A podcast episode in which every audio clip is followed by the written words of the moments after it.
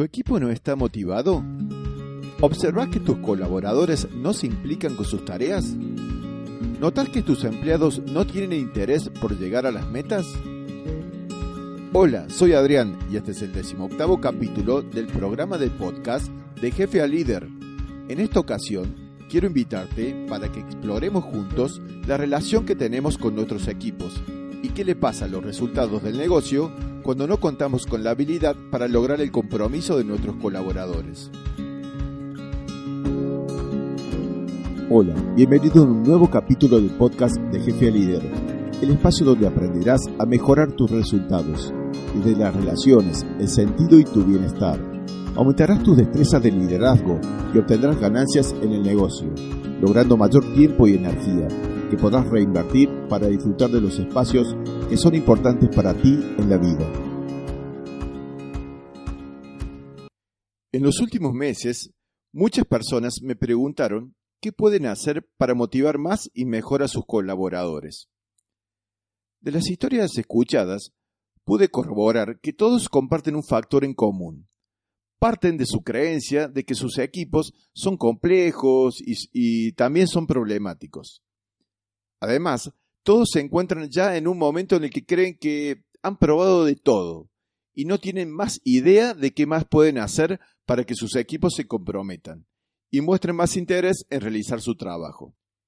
Yo, lejos de tener la receta mágica, desde mi rol de coach ejecutivo, me encargo de formular miles de preguntas para que estas personas puedan analizar de manera autocrítica sus estilos de liderazgo, e intenten ver la realidad de una forma objetiva, despojándose de, viejas creencias o viejos estilos de conducción, descubriendo por sí mismo lo que pueden ser las causas de esa desmotivación de su personal y además puedan focalizar sus acciones para, para cambiar o mejorar la situación actual de su empresa.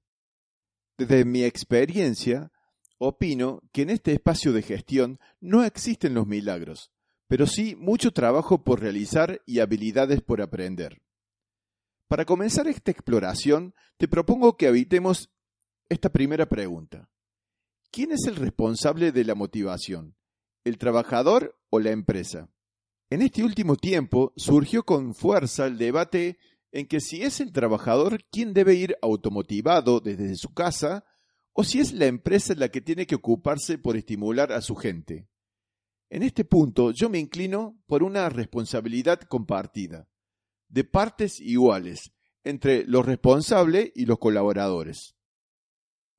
Claro está que cada individuo tiene que poner de su parte. Eso es, está fuera de toda duda. Pero también es cierto que quien está al frente de un equipo tiene que motivar desde el primer momento, desde el minuto cero.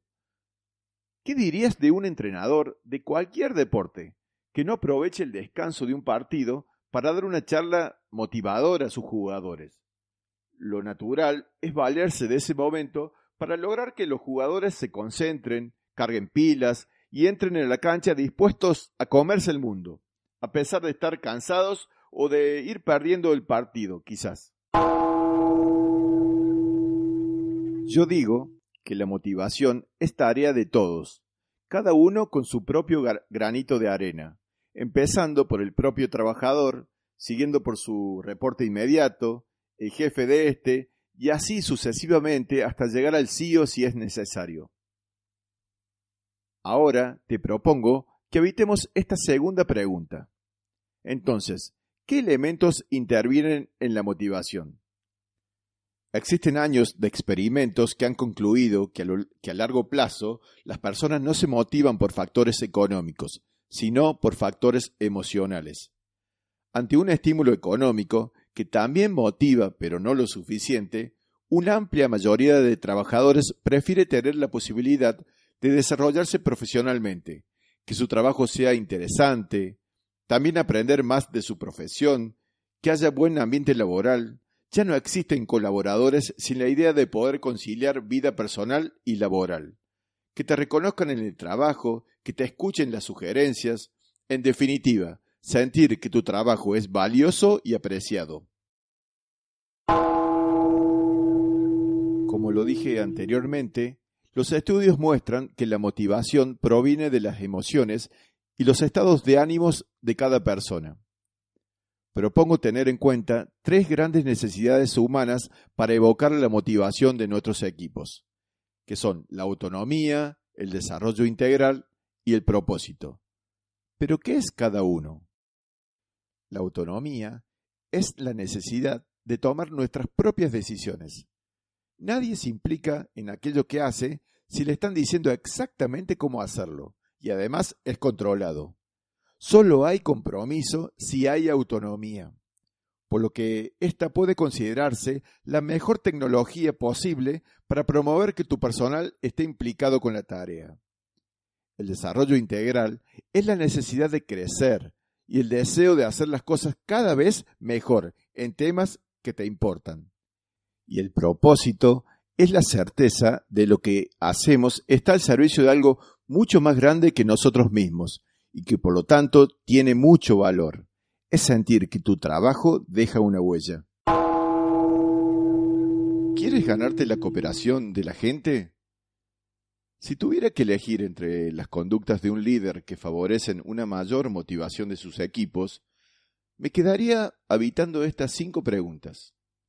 La primera es, ¿estás comunicando con claridad, precisión y sin ambigüedades?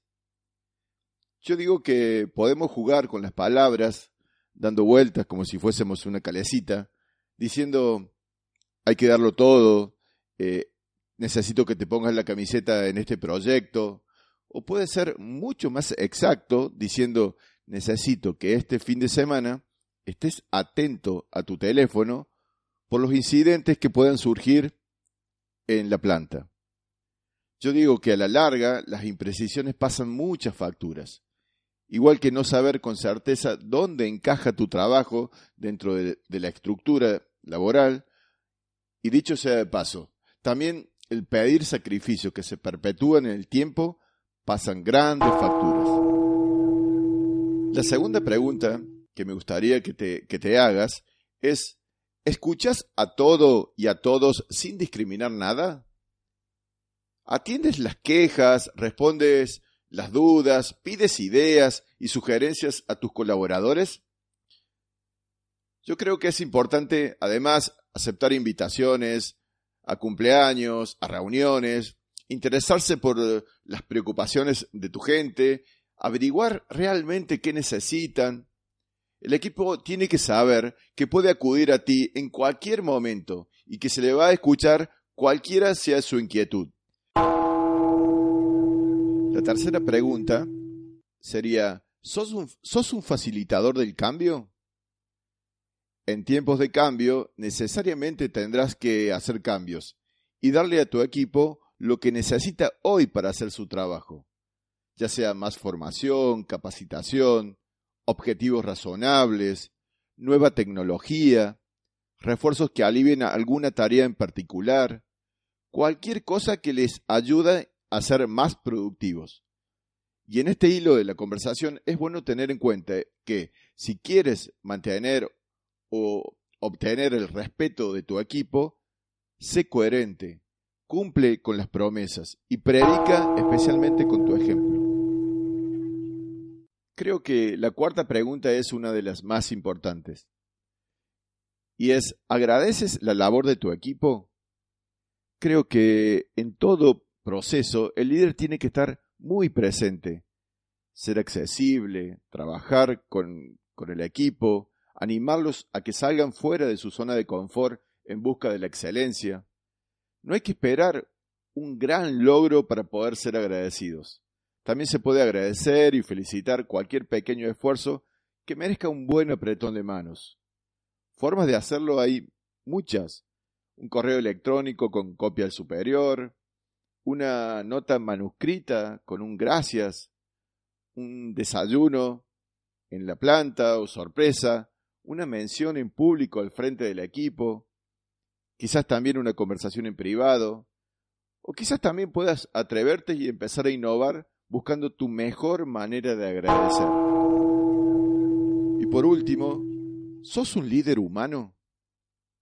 A todo lo dicho hasta ahora, hay que añadirle el toque personal, las emociones. Las emociones en su justa medida tocan los corazones. Y qué mejor forma de llegar al equipo que haciéndolo con un buen humor, positividad y una sonrisa en tu cara. Resumiendo, no existen los equipos fáciles, pero tampoco creo que existan los problemáticos. Digo que existen los equipos humanos. Creo que hoy puedes tener un equipo altamente motivado y dentro de un mes puedes estar preguntándote por qué ha bajado tanto el rendimiento. Opino que hoy el mundo requiere de líderes entrenados, con deseos de seguir aprendiendo, y que logren una alta sensibilidad para tocar el, corazón de sus equipos. Aquí acaba nuestra conversación de hoy. Ya sabes que tienes más información y recursos gratuitos en mi página web, adrianfarias.com. Si te gustó este podcast y quieres ayudarme a mantenerlo, te pido tres cosas. La primera es que compartas este episodio en tus redes sociales. La segunda es que te suscribas en ebooks y en Spotify a este programa de Jefe a Líder. Y la tercera, que no faltes la próxima semana. Muchas gracias por estar ahí. Nos vemos la semana que viene. ¡Chao!